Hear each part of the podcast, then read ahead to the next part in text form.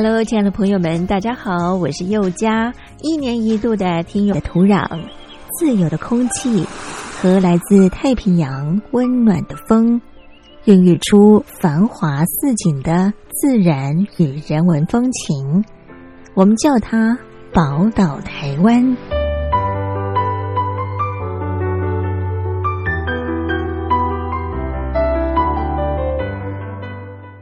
台湾进行式，佑家制作主持。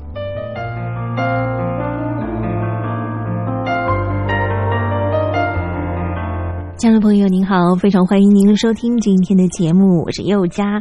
我们在昨天节目当中特别为听众朋友邀请到的是一位在台湾第二项的主题呢，就是两岸如何大跃进。提到两岸的议题呢，一直是政府跟民间啊最关心的话。到台湾一直定居在台湾啊，目前来说呢，他对台湾的旅游各方面呢也是琢磨非常的多。自己呢去过了非常多个国家，同时呢，像现在呢，对于泰国的一些的翻译，或者是说呢，呃，一些口译的工作呢，以及在台湾的一些旅游导览呢，都是他所专长的部分呢。关于有机的茶叶，像现在呢，要喝到无毒健康的有机茶。那是非常不容易的，所以呢，佑家希望能够将好东西和好朋友分享。欢迎亲爱的朋友们踊跃来信，来信越多，中奖机会就越大哦。好，来信的时候您可以寄到台北邮政一七零零号信箱，台北邮政一七零零号信箱。或者您也可以透由电子邮件信箱寄到 l i l i 三二九小老鼠 m s 四五点 h i n e t 点 n e t，也就是 lily 三二九 eight m s 四五打 hinet 打 net。注明是要写给我又加收，又呢是一个宝盖头，里面一个有没有的有，富有的有，家呢是人字边，一代家人的家。同时呢，写明您的姓名、地址、邮编、联络电话及您的年龄，相关的基本资料填写完整就可以喽。又家在这里期待您的来信。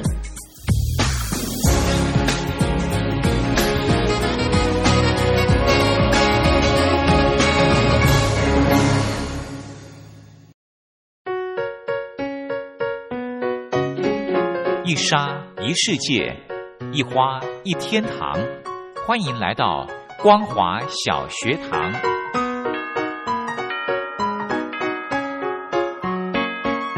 让我们一起学习，一起分享光华小学堂。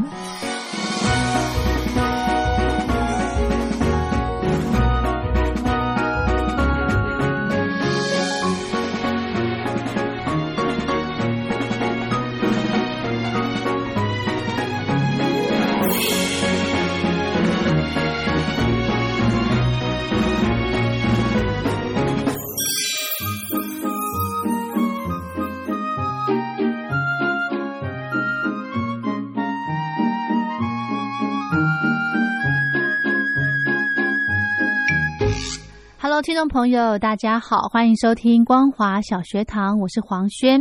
又到了礼拜三的时间，来跟听众朋友分享学术生龙活虎。我就没有很。论坛主题呢是谈到中共解放军在平战时期的动员体系的这个部分，邀请到的是淡江大学国际事务与战略研究所博士研究生张胜官来跟听众朋友做一个分析报告。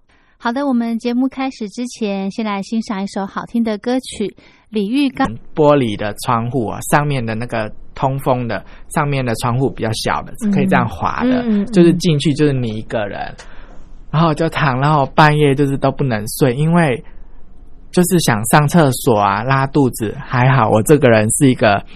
有一个美德，就是我会收集塑胶袋，我就把塑胶袋拿来用，因为你不可能跟司机讲说我要停下来让我上厕所啊。所以他们那个没有附厕所，没有附厕所的，我就拿出我的塑胶袋拿出来垫，然后这个是不好的示范。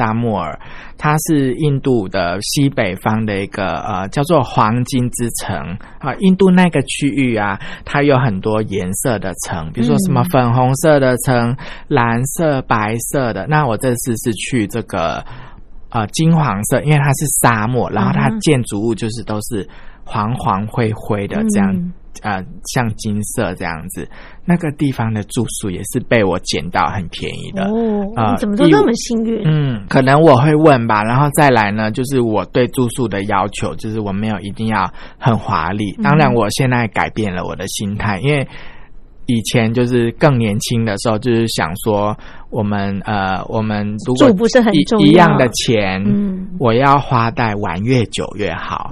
现在我可能觉得一样的钱，住宿也是体验的一部分。嗯当然我，我是不会去住五星级，可是好一点的饭店，我还是会尝试看看，因为嗯想看看里面的装潢、是里面的设施，我稍微变。那时候一晚住宿五十块台币。哦，这么便宜，所以，可是我住了好多天，我大概住了快一个礼拜。嗯为什么？因为前面几天我根本哪里也去不了。嗯我就就是在拉肚子房间里面，我就是在看电视，看电视也看不懂，都是印度，他们就一下又唱歌这样子，或是新闻，嗯就坐在床旁边，然后呢，他们的呃，他们那他们的顶楼就是餐厅，然后我餐厅我上去点餐，点餐我就说。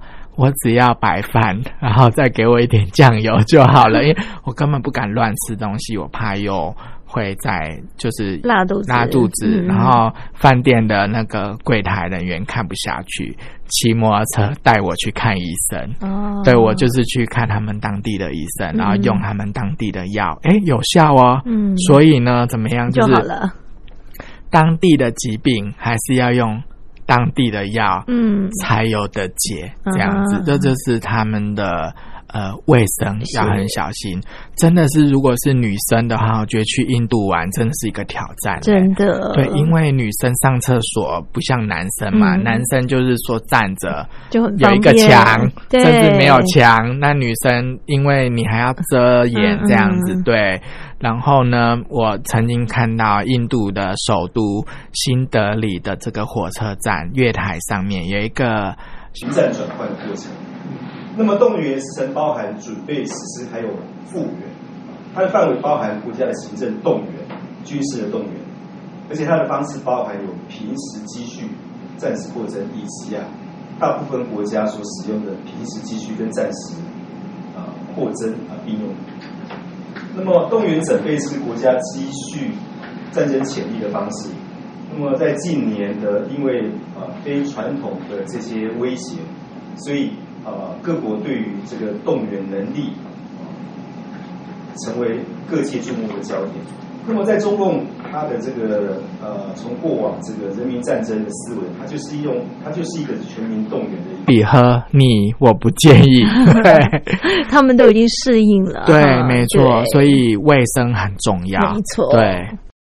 所以我们说呢，人在国外的时候一定要去了解每个地方他们的风土民情、他们的卫生条件怎么样哈。可是呢，我们人在外面，你又不能不喝他们当地的水，对不对哈？对，所以这个卫生怎么办呢？怎么样去做兼顾？可能我们自己本身要备很多肠胃的药方了哈。没错，OK，好，那我们知道在印度，虽然说他们的物价非常非常的便宜啊，但是在印度你要懂得怎么杀价。其实说便宜，但是我们人呢、还是会想要买东西，还是就算少个那么一点点钱，嗯还是高兴嘛。那我觉得其实大部分的人心里想的应该是说，为什么一样的东西，我买跟他买的价钱差那么多。嗯，我觉得如果说我听听到朋友跟我讲，哎，我也有买一样，可是我比你便宜好多，所以我觉得杀价其实也是蛮重要的一件事情的。可是怎么杀价呢？我们的语言又不是完全可以通的，对不对？我先讲一些经验好了，就是说印度人呐，他们非常的会做生意。千面，呃。依据这个模，依据这个思维，他在一九六五年的五月的某一个会议里面提出三个第三个五年计划，搞三线建设，因国防工业动员。他这个三线建设就是呃，把沿海或者东北的这个工业的精华区的设施转移迁移到内陆各省啊，来因应帝国主义的早打大打打核战。那么，在另外，在一九七八年，行。可是呢，如果是比较算是欺骗的这一部分，我觉得就是要注意点。有有时候也不一定是说欺骗，就是他们有他们的话术，嗯对他们的话做正式的结合。那其中这个民兵还有预备役部队，就是中国的后备武装部队。那么一直到邓小平的时候，他放弃了这个传统的人民战争，重新来诠释积极防御，并且调整三线建设。他调整三线建设，就是原来这一些三线建设是刚提到的，把这个东北还有沿海的这个工业精华区的这些这个呃军工企业还有工厂往内往内陆来分散。以防止这个当一旦沿海或者是东北清华区遭受到攻击的时候，国家的军工业动员能力就不见了。但是到了郑小平的时候，他这个为什么要做调整呢？因为随着国家经济的发展，这个沿海的这些精华区，它又恢复到，因为经济上顾虑到经济上的效益，它又恢复到它自己又发展出这个军事的一些高科技的工业。那么，他的国家战略就必须做调整。以前是后退，然后相持反击，现在反正。在台湾也也买不到这个价钱，而且就算便宜，再怎么样就是买来穿一穿，对，穿好玩也 OK，就是也也没有，因为这个价钱我们就不用那么在乎品质了，对不对？然后结果一到了那边，那老板就说：“你的 size 啊是要穿 L 号的，L 号的要一百五十块，就是印度人的一个。”我话术。对我，或者是你也可以讲说，他前面那个是有点骗人，故意让你让你上钩的，引狼入室的感觉。对，还有要很注意，就是他们常常会呃，有时候不能讲常，他们有时候会用说话不算话的方式，或者是事后他们会跟你跟你讲好的内容，他们可能会用各种的理由推脱，或者是要求你加。加价，比如说我跟我的朋友们两个人包车已经讲好了，有包含什么什么什么，可能说啊油费啊这些都不关我们呢，我们就是去哪个地方哪几个点这样子都跟他讲好了。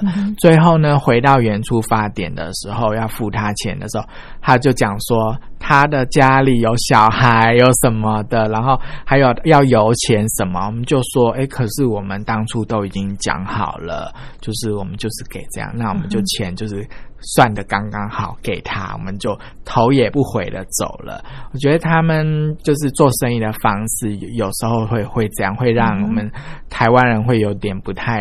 不太适应，就是是，所以我们是不是要跟他打个契约呢？哈，白纸黑字这样会比较清楚。其实我觉得，我我自己觉得不用打白纸黑字，哎，因为他他们心里应该早就明白，他是那个我们台我们台湾人会讲说撸撸看看，撸看看可以就可以，不行就是如果我们心软，我们可能就会给，就是打击这些这个外籍观光客了哈。对，可是我觉得又还好啦。如果说换算成就是台。币来讲，就是觉得说他家的价钱其实也没有高到哪里去。可是我们台湾人比较重视的是诚信，对，并不是说多那个几十块我们不愿意给你。但是到了旅游的后半段，我自己个人的应应方式就是说，如果我觉得他这个人服务的不错的话，其实我不不不去计较那一点钱，就是说我不会把他想成说他是在呃在那边就是想要诈我的钱，就是可能他们。自己当地的这个他们用的方式是这样子，对，就看你的 emoji 感觉怎么样。对 emoji，而且真的，如果说那个钱真的不，有时候我们杀价哦，就是杀来杀去，其实只是少了台币。五十块不到，嗯，然后那个你的付的钱可能是好几百，把这些演唱会的队，因为一一来就是说其实没有很多钱，二来就是说不用为了这个去跟人家吵的脸红脖子粗，没错，对的，也算是给他一个鼓励，这是服务费啦，对，服务费这样子。当然，如果说金额太大了，怎么样？我觉得要很小心，或者是。那边其实我觉得有蛮去印度旅游要很小心，就是假的旅游观光中心哦，有碰过哦。就是我们一般会想说，旅游观光中心应该都是政府的吧？官方的，他讲的我们都很相信。他说这个行程公定价就是一万，我们就不疑有他嘛。如果说。呃，政府讲就觉得政府总不会骗人。可是，在印度呢，他有很多原住民生活来连接在一起啊，就觉得哇，这是啊，讲述这个啊，台湾的原住民哇，美女众多，女生都好漂亮哦，然后男生都好壮硕。呃，可是，嗯，在现在的时空配景，会觉得说。嗯，其实原住民的呃这个生活形态还有文化的部分呢，都有在各族之间都有不同的特色。如果要用一首歌或者一个简单的印象去啊把这个原住民的生活呃来这个囊括在一起的话，那我想在大陆地区也是会有这样子的呃感觉吧。我想广西有这么多族群身份，然后又要用一个。简单的所谓壮族这样的概念啊，把这不同地域、不同的方言、不同的腔调完全囊括起来，我想，嗯，这也是不公平的一个状况。那，嗯，在这个阿里山的姑娘，也就是高山青里面呢，当然歌词里面非常简单，它就是讲着高山青见水蓝啊，阿里山的姑娘美如水。阿里山的少年壮如山啊，然后是一个歌咏这个原住民生活特色的一个歌曲。那我们知道呢，在呃邓丽君姐姐离开我们的时候，呃，中国大陆的歌手田震也有翻唱过这首歌曲。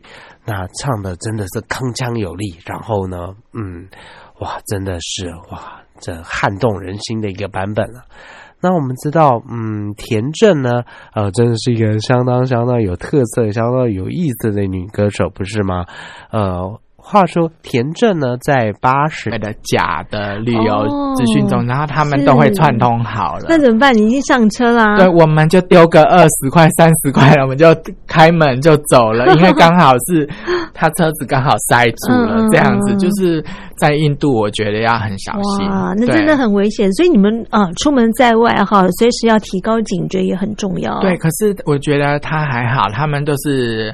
顶多就是你金钱上或时间上的损失，我觉得还不至于人身安全上面的损失。印度，我觉得他们，我自己个人觉得他们还不敢做到那个程度。还有就是说，刚刚我们提到说，那个我们在印度，我们吃的东西都要注意嘛，那个矿泉水啊。有的地方卖的，比如说我们坐火车，我们坐火车到了某一个站，对不对？他会停，可是我们没有下那个站，那就会有人来卖东西。他可能会从窗户那边递东西给你，那个矿泉水你都要检查一下，那是不是有开封过？然后他把水灌进去，再给他。再拿出去卖，对，就是它装成是新的，其实它已经被动过手脚了。对，这个要很小心。然后火车上面呢，其实就会还，我觉得印度让人很喜欢，就是它。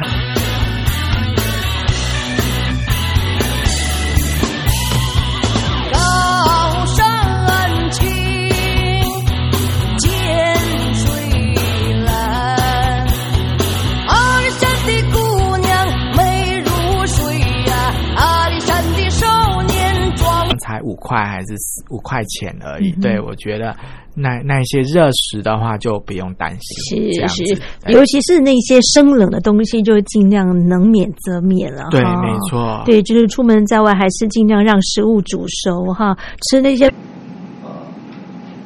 那在这个法规里面呢，他把这个相关的这个呃，你动员的需求跟你国家的经济建设，把它尽量的做结合。因此，它的这个相关的势力一些在拉贾斯坦，它是一个什么样的城市呢？嗯，印度呢，它的行政区划呢，它是用邦，嗯，啊，所谓的邦就是由它不是省，长官的跟祭祀。呃，国家现在经济发展这个有到达一定的成果，因此。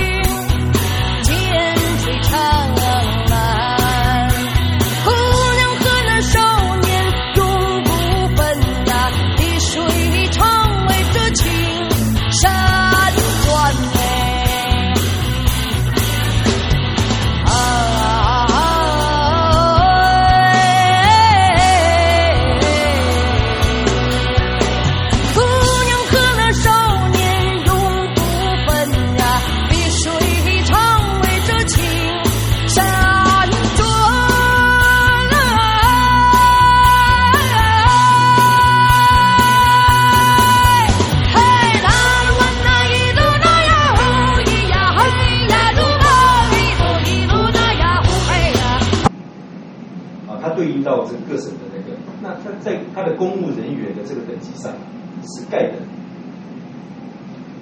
然后一直到市也是一样，这个市的这个呃几分区跟这个嗯市政府它的这个主观，它的公务人员级别也是概略概略相等，一直到县的武装部都是有这种情形，因此这个协调方面就不会有太大的障碍。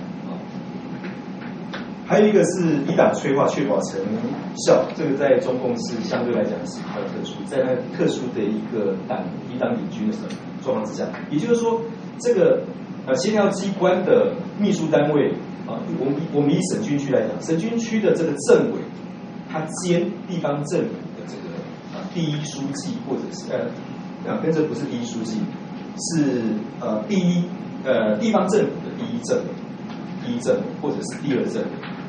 他用这种交错的方式来确保说，这个地方政府可以达到不会推诿，因为我们可以理解到说，在他那一种这个一党领政、一党领军的机制下，你在党内的前途发展啊，还是有对你个人的生涯发展还是有一定的这个约制力跟鼓舞性啊。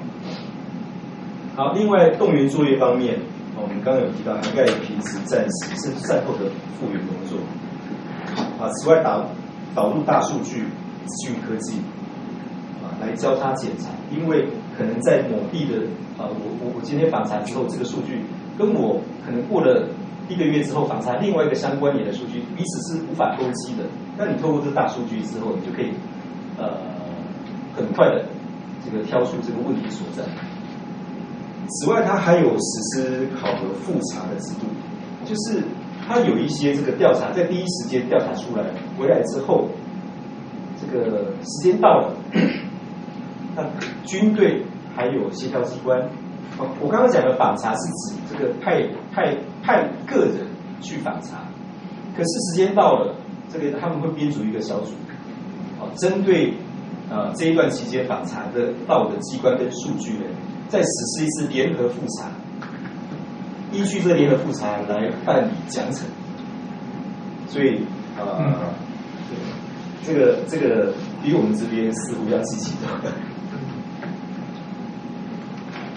那么它的动员体系现存的几项问题，第一个是动员权责分歧，啊，影响动员时效。我们刚刚有提到的，就是国务院总理跟军委会两个人联衔之后，可以在紧急的时候也发布动员，可是遇到总理跟军委主席。意见相左的时候怎么办？啊，问题没有这个处理的方式，这个必须要另辟政治途径去解决。哦，这个可能在时效上面就就就就就弱化了。第二个是基层肩部作战指挥，分身乏术。我们刚刚提到说，省分区以上的，他因为脱离了军队的指挥链，所以他不必再管民兵部队，不必再管地备役的部队的指挥。可是省分区以下的直辖市，还有这个县级的人民武装部，他到战时的时候，他要负责除了动员之外，他还要负责呃一些守备部队、民兵部队的作战。那我们可想而知，在那个时候，他可能就分身乏术。跨区资源成效欠佳，尚待经济。以这一次武汉这个这个这个这一次新型冠状病毒的武汉地区，它被封锁之后，它的动员啊，它的资源是由各省军区动员物资还有这个能量进去。可是呢，它是用认养的方式，就是武汉把它划分几个区域，每个区域由这个呃，譬如说呃，这个西藏或者是呃。福建或者是这个江苏去认养，可是按照正规的方法不应该是这样子，应该的方法是武汉省军区，如果你没有垮掉啊，就算你是垮掉的话，也应该这个动员体制啊，会按照各省，因为如果说以大数据的概念来，我应该知道各省的数据，它的分布情形在哪里。那依据这个呃数量还有品质以及距离的远近，做最经济、有效、快速的调拨才对。怎么会弄到最后面大家认养？所以推测大概有两个成果：第一个就是它垮掉，这个系统不可靠；第三个就是这样才有办法救责，才有办法救责。因为哪一个区没有搞好，就直接找到头。可是如果说你按照原来的做法的话，你会找不到头。找不到人来开闸，好，也因为这样子，我们就可以看出它的脆弱性跟局限性。好，再一个就是部分数据人赖人工查访影响效率。对于一些数据啊，它譬如说不是法定申报的，就是人民有这些，但是它不必经进入国家的管管制体系啊，这些数据它就是要人工查访。因此，如果碰到说民间基于商业机密，或者是他不愿意让你掌握太多，影响到我的税负责任，那他配合意愿就不高。那在这个体，这个在这个这些因素下，你能够得到的数据品质，还有花费的人力，就会报报的变。好的，我们今天的节目就进行到这，非常谢谢您的收听，我是黄轩，我们光华小学堂明天同一时间空中再会。来不及去就开始奔跑。总觉得外面世界有多美好，用几滴眼泪才换来骄傲。我要的光荣，哪怕只有一秒。角落的寂静，城市太喧闹，这世界很忙，其实我都知道。离开了地面，就随风飘摇，决定要走遍天涯，心比天高。我就像那一只林中的小鸟，努力挣脱，冲向蓝天怀抱，勇敢地张开双臂，闭上了双眼，远方离我只有一步之遥。我就像那一只林中的小鸟，举头望月，孤独有谁知道？那带血的羽毛，不向命运祈祷。跌倒只能让我越飞越高，来不及祈祷就开始奔跑，总觉得外面世界有多美好，用几滴眼泪才换来骄傲，我要的光荣哪怕只有一秒。角落太寂静，城市太喧闹，这世界很忙，其实我都知道。离开了地面，就随风飘摇，决定要走遍天涯，心比天高。我就像那一只林中的小鸟，努力挣脱，冲向蓝天双臂闭上了双眼远方离我只有一步之遥我就像那一只林中的小鸟举头望月孤独有谁知道？那难雪的羽毛不向命运乞讨跌倒只能让我越飞越高。感谢感谢感谢我们的快乐小哥哥，谢谢你送给我的星星，送给我的水晶球球，感谢值得的，对，真的哈，对啊。所以其实啊，你刚刚说在当地哈，就是你住在哪里，就在当地去包团哈，对，他们应该对你来讲服务会比较周到一点了哈。对，因为我觉得，因为我觉得，如果你住他们的饭店，嗯。又没有去参加他的团，我指的是这个城市的，嗯。因为这个城市的卖点就是沙漠之旅，嗯。那他们叫做沙发里。就是那种呃，我们讲沙发力，可能就是那种冲冲呃什么去冲浪啊，去、嗯去去干嘛的哈、去去探险，对他们一定都会推这个行程的，对所以在印度其实某方面应该有很多所谓的佛教圣地了哈。对，很多的佛教圣地。嗯呃，如果真的是单纯的讲佛教圣地哈，不是印度教的话，嗯它是在印度的比较靠近东边的。嗯那我那一次去的话，就比较没有去，一来是时间不够多，是二来呢，它的景点其实比较分散的。嗯好、市面上呢，其实有人有在做这个佛教圣地之旅。嗯哼我个人建议是说，如果要去佛教圣地之旅的话，还是跟团比较好，因为它的点呢，并不是呃非常热门的大众的，因、就是去的人就是为了要去圣地，对所以他那个对那个地方呢，就是不是一般观光客会会去的，因为嗯可能原来的遗址已经不见了，嗯可能是后来盖的，真的是为了就是呃。佛教为了要去追思，为了寻去寻什么的人才会特别去。嗯嗯它都有的地方是比较小的一些呃城市，比较小的城市，是。对小村庄，嗯。所以呢，它的交通非常的不方便。哦，真的对，哦。然后可能它住宿环境没有那么好，嗯。这样子，所以我我觉得那一种可能就是第一个，你可能要包车吧，哈、嗯。如果是跟朋友什么就包车这样子，大众运输是非常的不建议，是。这样子。真的旅游就是要先知道你的目的在哪里，是的。哈，也是纯粹是要去玩的、去吃的，或者是说去有些人是去要朝圣的哈，就是要把目的性先抓好之后，再来做行程的规划。是是，啊，所以其实对你来讲哈，印度去过一次，一次的